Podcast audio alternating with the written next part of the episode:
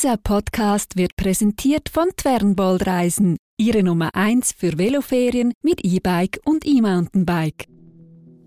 NZZ Akzent.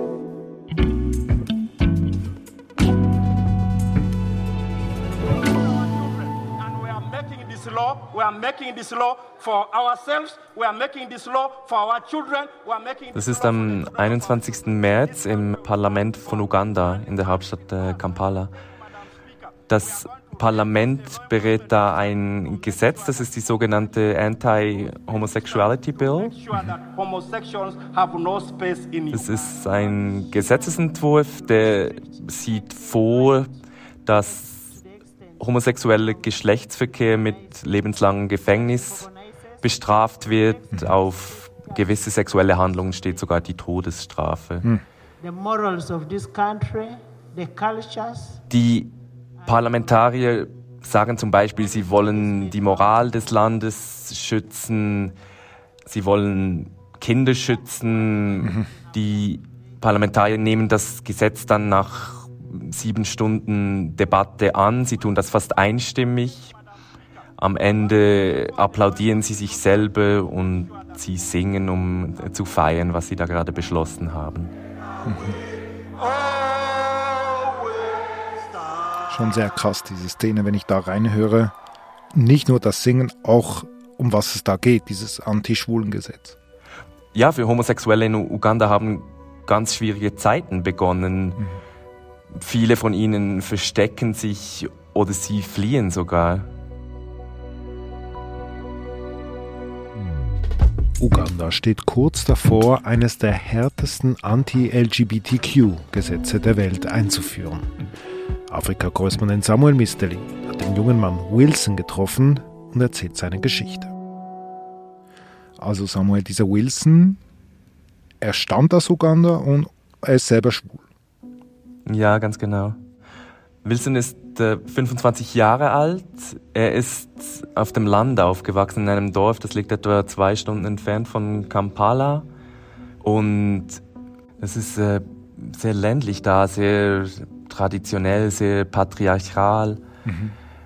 Wilson wächst in einer riesigen Familie auf. Sein Vater, der hat mehrere Ehefrauen mhm. und er hat dann irgendwann gemerkt, dass er ein Stück weit anders ist als, als, andere Kinder. Also er hat mir das so erzählt, er sei in, in der siebten Klasse gewesen. Da habe er gemerkt beim Duschen, dass er sich von anderen Jungen angezogen fühle. When I was seeing them naked, I had more feelings. Er hat zu dem Zeitpunkt nicht verstanden, was das ist weil, weil er halt keine Information darüber hatte, was Homosexualität ist. Mhm. Aber er hat gespürt, dass er da eine Neigung hat. Mhm. Und dann? Mhm. Dann ein paar Jahre später, da war Wilson 19, da gab es einen Vorfall mit, äh, mit einem Cousin von ihm. I had some feeling with him, so I started to Sie haben da im selben Zimmer übernachtet. Wilson hat mir das so erzählt, er habe Gefühle entwickelt in der Nacht und er habe dann den Cousin berührt in, in der Nacht. Mhm. Und am nächsten Morgen ist der Cousin dann zu Wilsons Vater gegangen und hat diesem gesagt, was, was Wilson getan hat. Mhm. Und das war dann der Moment, wo Wilson von seiner Familie verstoßen wurde. Der Vater hat zu ihm gesagt, wenn er nicht getötet werden wolle, dann soll er seine Sachen packen und gehen.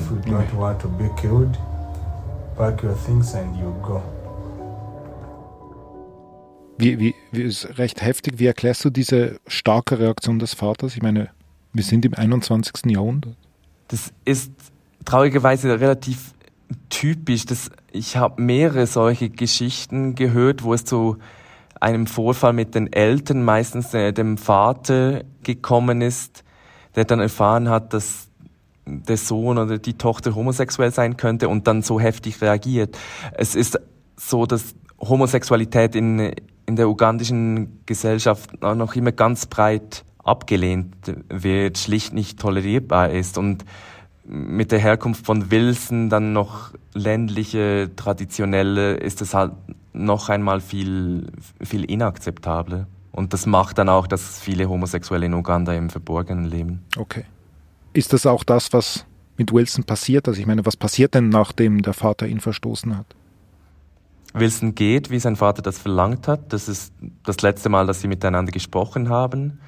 Wilson kommt dann bei einem Freund unter vorübergehend, der sagt diesem, er sei rausgeworfen worden, weil er dem Vater Geld gestohlen habe. Mhm. Wilson geht dann später nach Kenia, das ist das Nachbarland. Er arbeitet da in einem Safari-Hotel als Kellner. Mhm.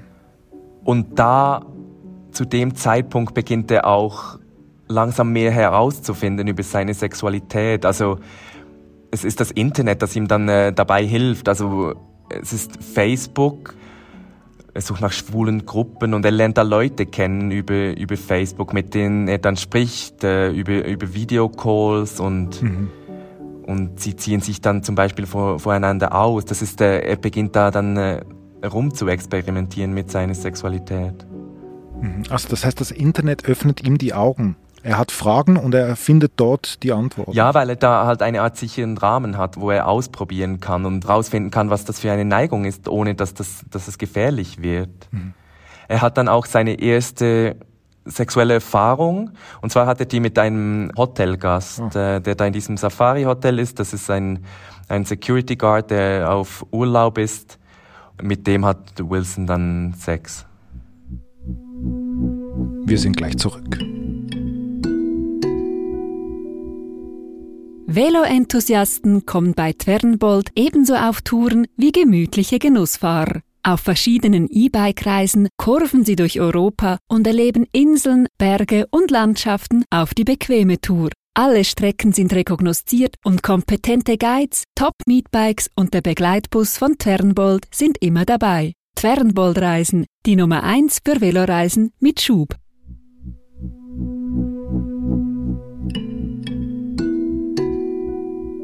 Kann man sagen, er versteckt sich nicht mehr, also er findet seine sexuelle Freiheit jetzt in Kenia? ich glaube, er findet seine sexuelle Identität, aber nicht seine Freiheit, weil er das auch in Kenia verstecken muss. Okay. Er verliert dann die Stelle ein, ein paar Monate nach dieser der ersten sexuellen Erfahrung. Er geht zurück nach Uganda und da kommt er dann ganz unten an. Also er lebt dann eine Weile lang auf der Straße, er ist obdachlos, er schläft in, in einem Sack er verkauft gebrauchte Schuhe, um irgendwie zu überleben. Mhm. Er trifft dann da auch aber einen anderen Schwulen, mit dem er zum ersten Mal so eine Art kleine Gemeinschaft auch findet. Das ist ein anderer Obdachlose, mit dem er zusammen unterwegs ist. Sie finden das irgendwann raus, dass sie beide homosexuell sind mhm. und stehen einander bei. Und Schließlich, das ist im September 2022, also noch nicht lange her, landen sie dann in eine Notunterkunft für, für Homosexuelle in, in Kampala. Okay, also das gibt es so etwas? Ja, es gibt Notunterkünfte für Homo oder für, für Transsexuelle, für Leute, die sich verstecken müssen, die keinen anderen Ort haben, wo sie, wo sie hingehen können, weil sie halt zum Beispiel von der Familie verstoßen wurden. Mhm. Aber so wie du das jetzt beschreibst, wenn jemand auf der Straße einen Schicksalsgefährten findet, dann kann er ja auch eine Schicksalsgemeinschaft bilden. Also, so wie ich dich verstehe, geht es ihm soweit gut. Also es geht ihm da, ja, es geht ihm da dann besser. Okay. Und dann? Dann beginnt sich die Hetze gegen Homosexuelle zu verstärken. Mhm. Das ist jetzt Ende letzten Jahres. Mhm. Das wird dann alles heftiger. Es kommt dann zu Drohungen gegen die Notunterkunft, in der Wilson lebt. Mhm. Und im Januar müssen sie sie schließen, weil sie Angst haben, dass es zu Angriffen kommen könnte. Mhm. Er ist wieder auf der Straße. Nein, er landet nicht auf der Straße. Sie gehen dann zu siebt in, in eine andere Wohnung. Nicht, es ist nicht mehr die Notunterkunft, aber sie retten sich dann quasi in eine andere, in eine Mietwohnung. Mhm. Okay. Und dann im März eskaliert das Ganze. Dieses Gesetz, diese Anti-Homosexuality Bill wird beraten und schließlich verabschiedet. Und das ist eines der strengsten Anti-LGBT-Gesetze weltweit. Mhm. Was hat denn das für, für Eckwerte? Also was steht denn da in dem Gesetz? Da steht zum Beispiel, dass äh, homosexueller Geschlechtsverkehr mit lebenslangem Gefängnis bestraft werden soll neu. Mhm. Da steht auf gewisse sexuelle Handlungen, also zum Beispiel, wenn man als HIV-positive homosexuelle Sex hat, das, darauf steht die Todesstrafe. Mhm. Es gibt eine Pflicht für alle Leute zu denunzieren, wenn man von jemandem weiß, dass der homosexuellen Sex hat, dass man diese Person der, der Polizei verraten muss. Es gibt auch eine Pflicht für Vermieter von, von Wohnungen, dass sie Homosexuelle melden müssen, sonst machen sie sich der Förderung der Homosexualität, so, so heißt das, machen sie sich strafbar. Oh, krass. Sorry, das muss man jetzt sagen, wirklich schlimme Gesetze. Ähm, was bedeutet denn das jetzt für Wilson? Das bedeutet für ihn, dass er eigentlich ständig in Angst lebt, dass sie entdeckt werden, dass sie denunziert werden von, äh, von Nachbarn, also dass sie der Polizei gemeldet werden, dass da vermutlich Homosexuelle in dieser Wohnung äh, leben. Mhm. Ich habe bei der Recherche dann auch gemerkt, wie schwierig es ist, mit vielen Homosexuellen Kontakt aufzunehmen. Also ich habe recht viele Leute kontaktiert, zum Beispiel über WhatsApp, habe sie angeschrieben, habe mit vielen hin und her geschrieben, wollte sie treffen. Viele haben dann aber Angst gekriegt, manche haben nicht mehr geantwortet, wollten sich dann nicht mehr treffen. Wilson war bereit äh, zu einem Treffen, aber auch bei ihm habe ich gemerkt, wie groß die Angst ist. Also wir waren da in diese Wohnung, das ist eine, eine ganz kleine Zweizimmerwohnung, saßen da im Wohnzimmer. Wilson hatte die Vorhänge zugezogen, damit man nicht reinsehen konnte. Ab und zu ist dann ein Nachbar am Fenster vorbei gegangen und Wilson hat dann jeweils aufgehört zu erzählen. Hm. Also da habe ich gemerkt, wie, wie, wie riesig die Angst einfach ist. Mhm. Was ich noch nicht ganz verstehe, ganz am Anfang hast du gesagt, eben hast du erzählt von dieser heftigen Reaktion des Vaters, die Homophobie in Uganda. Aber woher kommt das? Warum ist das so? Diese Ablehnung von, von Homosexualität ist ein großes Ding in, in ganz vielen afrikanischen Ländern. Das ist nicht nur in Uganda so. Und die Argumentation ist dann immer dieselbe. Das heißt, Homosexualität, das sei nicht afrikanisch, das ist nicht unsere Kultur, das ist nicht unsere Moral, das ist etwas, was der Westen uns importiert hat. Mhm. Es ist aber viel komplizierter als das. Also zum Beispiel viele der Gesetze, die homosexuellen Geschlechtsverkehr unter Strafe stellen, die, die stammen noch aus der Kolonialzeit mhm. und wurden einfach nie abgeschafft, werden jetzt aber zum Teil verschärft. Mhm. Dass das Thema so groß ist, hat auch mit dem Einfluss von evangelikalen Kirchen zu tun, der in vielen Ländern sehr groß ist, dass es so sehr konservativen Kirchen zum Teil auch mit ausländischem Einfluss, also amerikanische Evangelikale sind sehr einflussreich in verschiedenen Ländern. Mhm. Und dann ist es halt, die Hetze ist auch für viele afrikanische Politiker ein bequemes Instrument, äh, um zu punkten. Also es ist, äh, da ist auch ganz viel politischer Opportunismus dabei. Okay. Was heißt denn das jetzt aber für, für Wilson oder für andere schwule Uganda jetzt? Wie können, wie sollen sie, wie werden sie mit dieser Situation umgehen? Das Gesetz ist noch nicht in Kraft, das muss noch vom Präsidenten unterzeichnet werden, das ist äh, Yoweri äh, Museveni. Aber es braucht eigentlich diese Unterschrift gar nicht, weil das Gesetz jetzt schon wirkt. Es ist so, mhm. dass viele Homosexuelle zum Beispiel, solche, die mit HIV infiziert sind, getrauen sich nicht mehr im Spital Medikamente abzuholen, weil sie Angst haben, als homosexuell da angegriffen zu werden. Mhm, Viele finden auch keinen Job mehr oder verlieren ihren Job oder sie verlieren ihre Wohnungen. Es ist auch so, dass sich die Angriffe gehäuft haben. Eine ugandische NGO hat allein im Februar mehr als 110 Fälle von Angriffen auf Homosexuelle gezählt. Und es ist möglich, dass sich das weiter verschärft. Also das heißt, die Situation ist eigentlich untragbar für Wilson. Ja, sie ist extrem schwierig.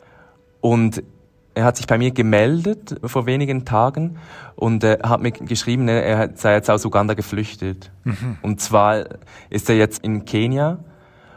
In Kenia ist die Situation ein kleines Stück besser als in Uganda, aber auch in Kenia ist homosexueller Geschlechtsverkehr verboten und es gibt ganz viel Homophobie. Also die Situation für ihn ist jetzt ein kleines Stück besser, aber jetzt auch nicht allzu viel. Mhm. Ich habe Wilson auch gefragt, wie er denn leben möchte, wenn er die Chance hätte, in einem freien Land leben zu können.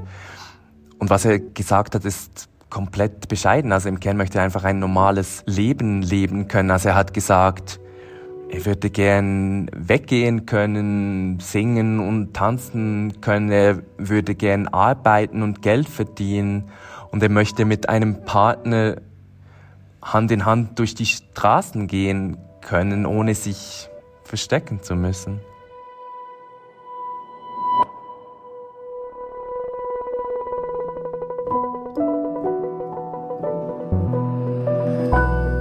Lieber Samuel, vielen Dank, liebe Grüße nach Nairobi.